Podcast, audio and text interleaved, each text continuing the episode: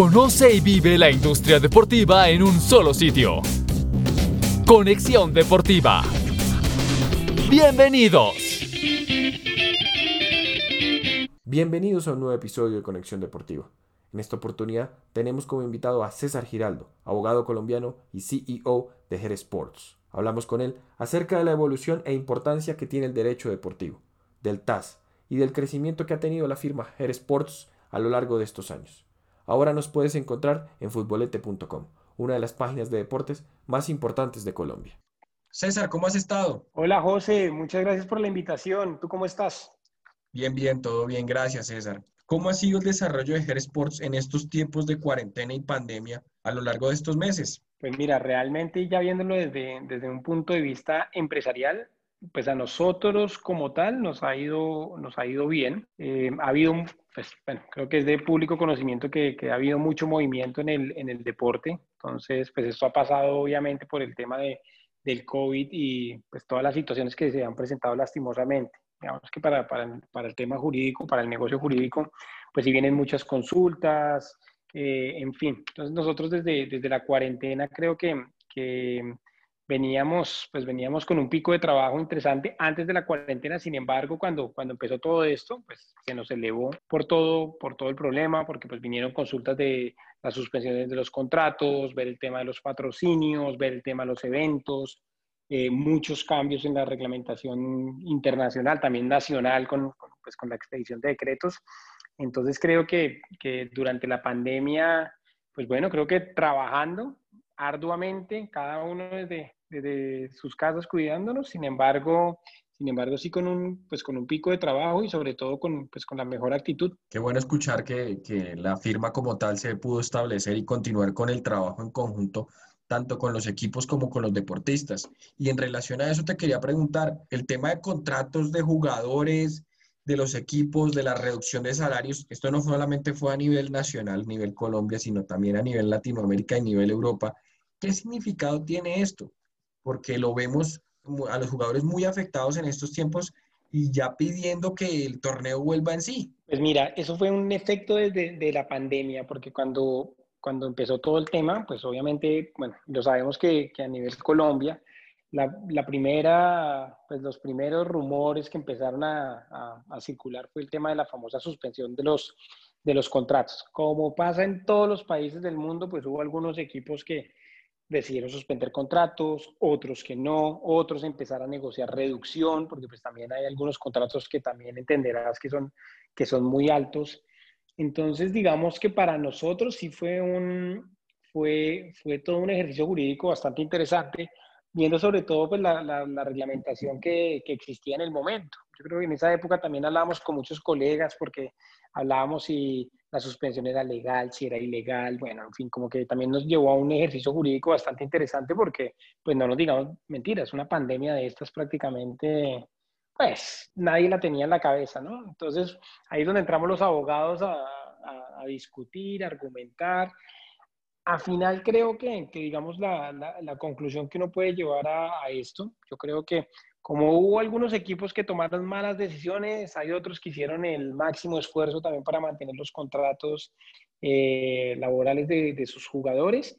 Y bueno, yo creo que esto generó para nosotros, digamos, para el gremio jurídico, creo que generó pues mucho trabajo y, y bueno, que bien o mal creo que, que, se, dieron, pues, se dieron los, los conceptos legales que aplicaban en ese momento y que esperemos ayuden a que se vuelva a activar la industria, la industria del fútbol, sobre todo en Colombia, porque pues ahí creo que, que estamos un poco demorados con, con, la activación del fútbol como tal. Es importante escucharlo y, y, verlo desde una parte jurídica, porque es una situación un poco complicada, no solamente para el fútbol masculino, sino también para el femenino, ya que muchas de estas jugadoras pues quedaron sin, sin iniciar ningún torneo ni nada y todavía están esperando esta posibilidad.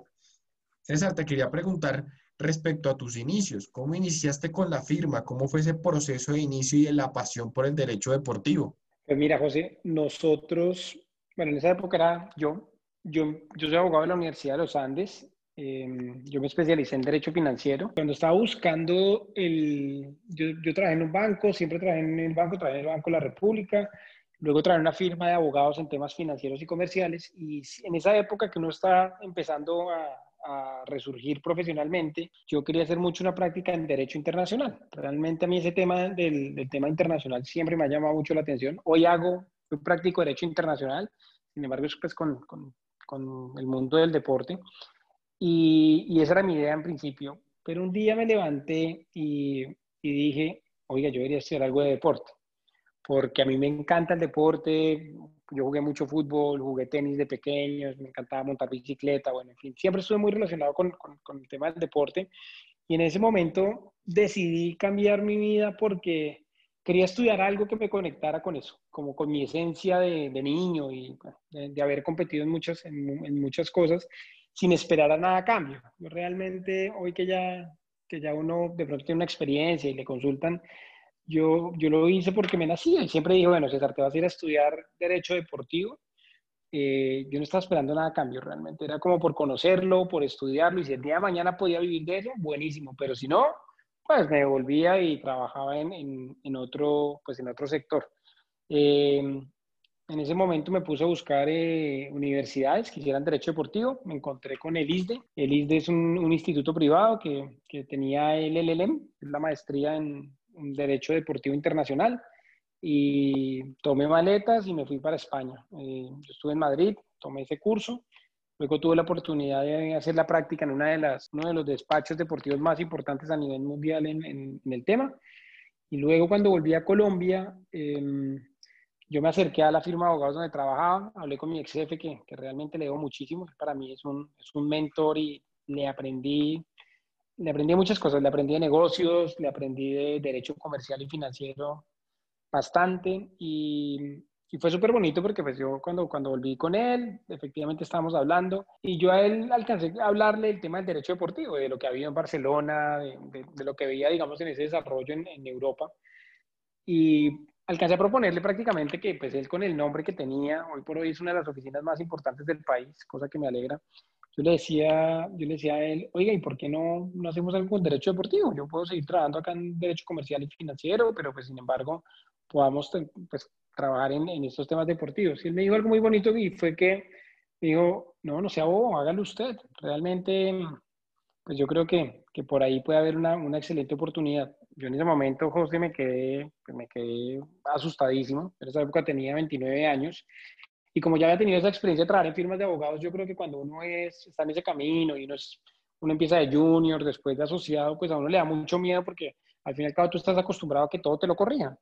Y en ese momento yo también me sentía que de pronto no, pues no estaba preparado para una, para una responsabilidad mayor. Sin embargo, me quedó, pues, me quedó sonando y, y lo que hice fue devolverme a la casa de mis papás. En esa época me volví a vivir con ellos porque todo, mucho, todo lo que te cuento de la maestría, todos los ahorros que tenía, todo lo que había trabajado en ese momento se fueron en, en la maestría. Eh, aquí un paréntesis, yo soy muy afortunado porque pues, realmente los que han estudiado en el exterior saben que, que es un costo bastante alto, sin embargo, yo, pues, yo, tuve dos becas, bueno, en fin, como que muchas ayudas. Y una vez que fui a la casa de mis papás, les dije, pues les conté lo que me había pasado y me dijeron, bueno, pues dale, monta, tu, monta la oficina de, de abogados y, y todo lo demás. Entonces en ese momento, pues yo digo, bueno, pues voy a ver qué hago. Y, me acuerdo que fue súper bonito porque empezamos, a mí me prestaron una, una, oficina que quedaba en la 69 con octava, en el barrio Quinta Camacho en, en, Bogotá. Y ahí empecé. Y en esa, en esa empresa, que era una empresa de servicios temporales en el momento, eh, me prestaron una, me prestaron la oficina, me prestaron una silla y me prestaron un escritorio. Y ahí empezó GER realmente. En ese momento, pues nunca se me olvidará, eso fue el primero de febrero de 2012. Y pues empecé a trabajar, le empecé a trabajar en el tema de la marca. Eh, al principio me tocó eh, tomar muchos cursos de hablar en público, cursos de comunicación, cursos de admin, administrativos. Entonces tomé cursos de objeto, visión, misión, mercadeo, DOFA, en fin, como unos temas para prepararme más, más del tema más del tema jurídico y, pues empezamos con esa loca idea, porque en ese momento pues yo siempre contaba a la gente de derecho deportivo y, pues nada, eso le sonaba, pues le sonaba diferente y, nada, como, pues usted qué, usted qué hace. Y uno contándole el cuento, todo lo demás, de verdad creo que, que esos inicios fueron, fueron muy bonitos, sobre todo por un tema de, seguridad, tal vez, como de, de, tener esas fuerzas de, de, sacar un proyecto adelante. Entonces creo que, que, esos primeros meses fueron, fueron bastante interesantes y bueno, así, así empezó este, este loco sueño que ya lleva ocho añitos. Qué bueno estuvo escuchar esa historia, César, porque la verdad todo el mundo cuando uno empieza a hablarle de temas deportivos, dicen que simplemente es el deporte como tal, pero hay un trasfondo de lo que se quiere generar y desde parte de Conexión Deportiva es, es mostrar eso, la otra faceta del deporte en general, mostrar la industria deportiva. Y ya lo vemos con el derecho deportivo, que nadie lo, lo conocía anteriormente porque ahora se está divulgando y hay una mayor divulgación como tal de esta área de la jurisprudencia. ¿Y cómo fue ese primer caso, César, con los futbolistas o con los deportistas como tal, que tú te acuerdas perfectamente? Pues mira, realmente mm, yo cuando, ya cuando llegué y empecé a, a, el tema deportivo, luego de tocar todas las puertas que te puedes imaginar, eh, para que te hagas una idea, yo mandaba ofertas a todos los equipos, nadie me respondía, yo no conozco, no conocía en esa época a nadie del gremio, nadie, a nadie del deporte, eh, salvo, no sé, los, algunos entrenadores que tuve pequeño y todo lo demás, pero, pero, pero pues nadie, pues nadie me, me, me abría la puerta. Pero el primer caso me llegó fue por un, por un jugador, Sebastián García se llama él, y nos está oyendo, muchos saludos, él sabe, siempre se lo agradeceré. Y este caso me llegó por, un, por una persona que, un intermediario, que, mm, que es primo de una amiga mía que estudió en la universidad. Y entonces, pues la, historia es muy chistosa porque yo cuando me gradué de la maestría, pues en mi Facebook en esa época, yo puse el, como el título de la maestría, como me gradué. Y entonces, claro, todo el mundo me felicitó y que felicitaciones, bla, bla, bla. Pero esa amiga mía, que no era tan amiga mía, digamos, en, en, la, en la universidad, me escribió por internet y me dijo, oiga, yo tengo un primo que está metido en ese negocio de jugadores, yo no sé, no tengo ni idea, pero, pero los voy a contactar. Y entonces, pues yo recién empezando, le dije, no, buenísimo, gracias, que no sé qué. Y me, me senté a hablar con él en esa época y entonces él me contó su cuento. Él era un abogado muy, muy bueno y ya le empezó a interesar más el tema de representante de futbolistas. Entonces estaba dejando como el derecho, pero se estaba metiendo en este tema y a él le quedó sonando. Entonces yo le conté la historia, todo lo demás. Eso que estás oyendo prácticamente fue lo que, lo que hablamos en ese almuerzo. Y después de haber almorzado con él, él me llamó y me dijo, oye, tengo un jugador que tiene un problema ahora con unos salarios. Y entonces yo feliz, yo, no, de verdad, entonces me dio el contacto, todo lo demás, y era un contrato laboral que un equipo de fútbol profesional pues no, no le había pagado. Entonces me acuerdo que pues tocó demandarlo laboralmente y pues que le pagaran su salario tal cual como era. En ese, ese litigio, me acuerdo, no era mucho, eran 6, 7 millones de pesos colombianos. Y, pero para mí la felicidad, José, defender al primer futbolista, eso fue, fue espectacular. Son de esos casos que, que a día de hoy yo le digo a los abogados que trabajan conmigo que, que siempre tenemos que ponerle corazón a cualquier caso, por pequeño que sea, acá, por eso se llama nuestro lema manteniendo grandes a nuestros héroes, porque al fin y al cabo nosotros estamos 100% enfatizados en meter las manos al fuego por cualquier caso, por más pequeño que sea, realmente dar todo nuestro, todo nuestro potencial para, para sacarlo. Porque siempre nos acordamos de ese primer caso. Ese caso cuando lo ganamos, para nosotros fue una, una felicidad inmensa y así empezamos. Ese fue ese fue el primer, el primer caso que yo siempre seré un agradecido de, de esa persona que, que, me recomendó porque ahí empezó la historia, realmente con, con una demanda de, de 7 millones de pesos. Y bueno, ahí ya cada vez uno cuando ve las responsabilidades, el crecimiento y todo lo demás, todo empieza con ese pequeño caso que uno nunca puede olvidar realmente. Qué bueno, y es una historia también de, de generación de redes profesionales, de networking. Uno no espera que a futuro se encuentre una persona en la universidad y esa misma persona te traiga a, expandir tus redes profesionales, a hacer mejor, un mejor networking como tal. Veo que eso es importantísimo en este medio y en esta industria, César. Yo creo que en toda industria es súper importante, realmente, y el mismo networking te lo haces de acuerdo a tu trabajo. Eso es lo que, lo que yo pienso. Eh, en el tema deportivo, eh, creo que es un tema, todo el mundo dice que es una rosca, ¿no? Y que es súper cerrado Em, sí, obviamente como todo negocio también creo que, que, muchas veces es cerrado, pero cada uno se, se hace su camino.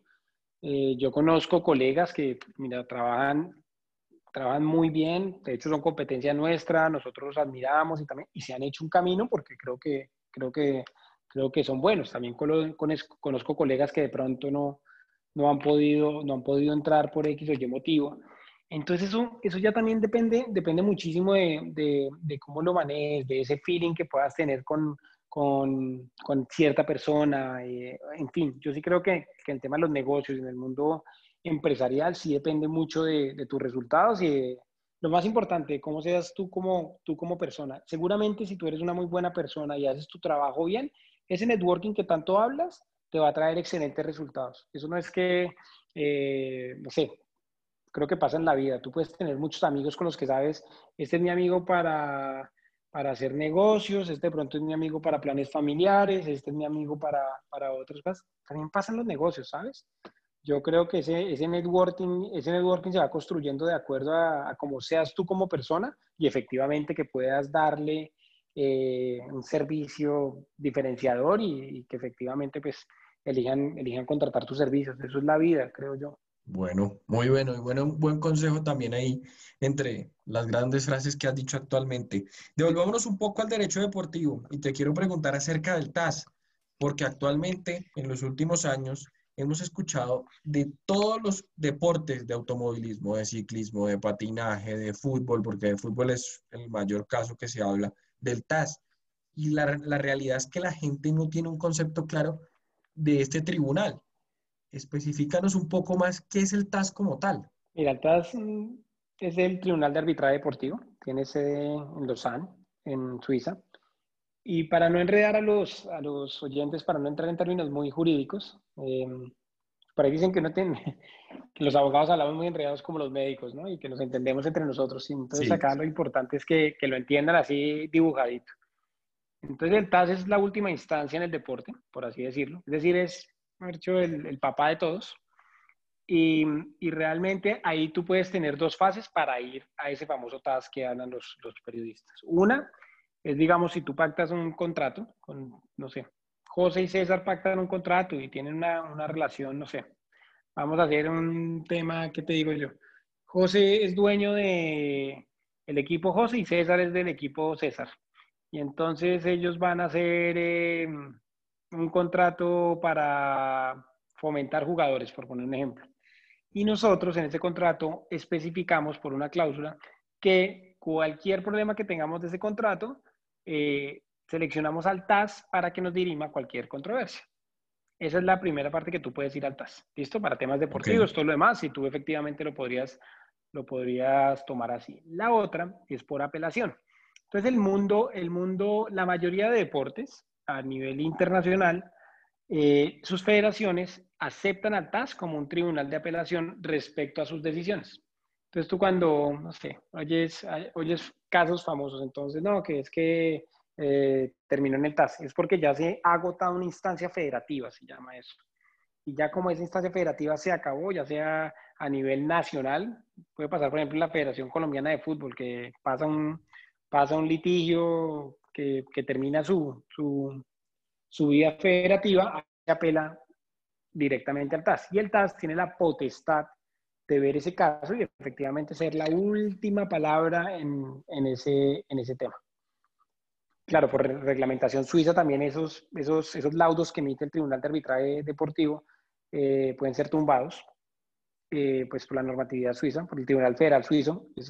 pasa muy pocas veces, pero pasa pero, pero pues también, también, es bueno, también es bueno aclararlo. Entonces eso, pues en términos generales así, te lo digo, ese es el famoso TAS. Porque para explicártelo jurídicamente me puede demorar unas cuatro o cinco horas aproximadamente. es un poco extenso, pero con ese concepto queda más claro qué es lo que viene siendo ese tribunal tan importante que se ha hablado en los últimos años y que todos los casos eh, jurídicamente hablando, que ya no pueden estar en, la instancia del país o de la situación del contexto de cada deporte, terminan en, en este tribunal. Y te quiero es importante, Es importante, qué pena que lo tengas en cuenta, que yo creo que en los últimos años ha, ha cogido bastante fama, porque pues, al fin y al cabo la, la, industria ha cambiado notablemente, ¿no?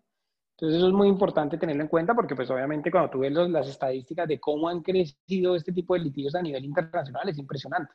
Entonces, cada vez con, mayor profesionalización y con mayores cosas, pues como las que están pasando, seguramente la actividad del, del TAS, pues cada vez crecerá más y pues tendrá más, más exposición, como pues ha pasado en los últimos años. Totalmente de acuerdo y eso es lo que va a generar es mucho mayor beneficio para el derecho deportivo en sí y también para el deportista como para los clubes en general. No solamente hablar del fútbol, sino también Sin duda. las federaciones y el contexto general. Y te quiero preguntar también en relación a esto, el tema del dopaje, porque es un tema tan controvertido también y se ha hablado durante muchos años de estas situaciones de que tomar eh, o comer una carne que tenía cierto, cierto químico o demás como pasa en los ciclistas o en los futbolistas, porque son los casos más resonantes. Eh, ¿Qué pasa en la situación del dopaje? Porque uno ve que se, se pueden demorar hasta casi dos años, tres años hasta que den un resultado. Sí, yo soy, yo soy un crítico de, de la normatividad antidopaje. Realmente creo que pues falta mucho trabajo en ese, en ese, en ese tema. La Agencia Mundial Antidopaje está haciendo un esfuerzo, pero también creo que la Agencia Mundial Antidopaje pues no hay que decirnos mentiras. Yo creo que es una entidad deportiva bastante cuestionada por todo lo que ha pasado. Si vemos, el, si vemos lo que pasó en Rusia, bueno, cada vez como que hay más escándalos y yo soy, yo soy muy crítico, digamos, con, con la normatividad, eh, por el simple hecho también de, temas que yo creo que son incluso violatorios frente a todo lo que nos enseñaron a nosotros en la Facultad de Derecho. O sea, realmente invertir la carga de la prueba, bueno, temas que son, que son como que necesitan más, más estudio. Eh, entonces creo que es, que es, un tema, es un tema bastante complicado. Creo que la, que la Agencia Mundial Antidopaje está haciendo un, un esfuerzo pues, para, para, mejorar estas prácticas que son, tan, que son tan, tan cuestionadas. Y pues creo que hay que seguir trabajando realmente. Precisamente ahorita en el 2021 va a haber un cambio de normatividad que pues ya se ha estado, ya se ha estado estudiando y pues veremos que, que, ojalá, que ojalá mejore pues para, pues para, para, el deporte, al fin y al cabo. Yo creo que, que, que el tema de antidopaje es que todos tenemos que estar comprometidos y si también le están exigiendo a los atletas, obviamente cuidarse, no, no solo por, por, la ventaja competitiva que puedan generar por, por, por el consumo de una sustancia prohibida, eh, yo creo que también es por, pues, obviamente que es por la salud de ellos, pero también ahí hay un tema fundamental y es que las personas que toman ese tipo de decisiones también tienen que ser actividad antidopaje. Entonces aquí es un tema que, que es una invitación para, para, para las personas que, que, que son los que, toman estas decisiones, que realmente se, se, capaciten. A nosotros nos ha tocado, mira, múltiples litigios en antidopaje y es muy triste cuando tú llegas a una comisión disciplinaria de determinada federación, que la persona que toma las decisiones en ese caso no tiene ni idea de la normatividad, porque esta normatividad es muy complicada y también ya, nos ha pasado con colegas, eh, con contrapartes, bueno, en fin, como que tratan de sancionar al deportista porque sí. Y, y, lo que tú decías, también el tema de los tiempos a veces es, es complicado. O sea, realmente a nosotros nos ha pasado que hay casos que se demoran dos años, por ejemplo. Y yo digo, increíble, pues se le fue, se le fue al atleta eh, dos años defendiéndose, suspendido inmediatamente por la misma normatividad que no puede practicar el deporte, por decirlo así. Y al final demostró que no hubo una violación o una reducción de acuerdo a la, la normatividad. Sin embargo, pues es, es un tema que, que, que, las instancias deportivas deberían ser mucho más, mucho más eh, exigentes. Esto, mira, y esto pasa en todos, en todos lados del mundo. Realmente, de acuerdo a la complejidad, muchas veces estas, estos tribunales se demoran, se demoran bastante. Y hay unos que se demoran más que otros. Entonces ahí es donde, donde realmente creo que sí es un jalón de orejas ya para, para toda la, la estructura antidopaje que debería mejorar. Y, y un tema también de jalón de orejas creo que a nosotros nos toca defender atletas y, y, realmente ahí es donde más que abogados nos volvemos psicólogos, coaches, abogados, amigos, porque pues también es una situación bastante desesperante. Entonces ahí es donde uno tiene que ver la persona, eh, acompañarlo. Eh, la, realidad es que la palabra doping es muy fuerte.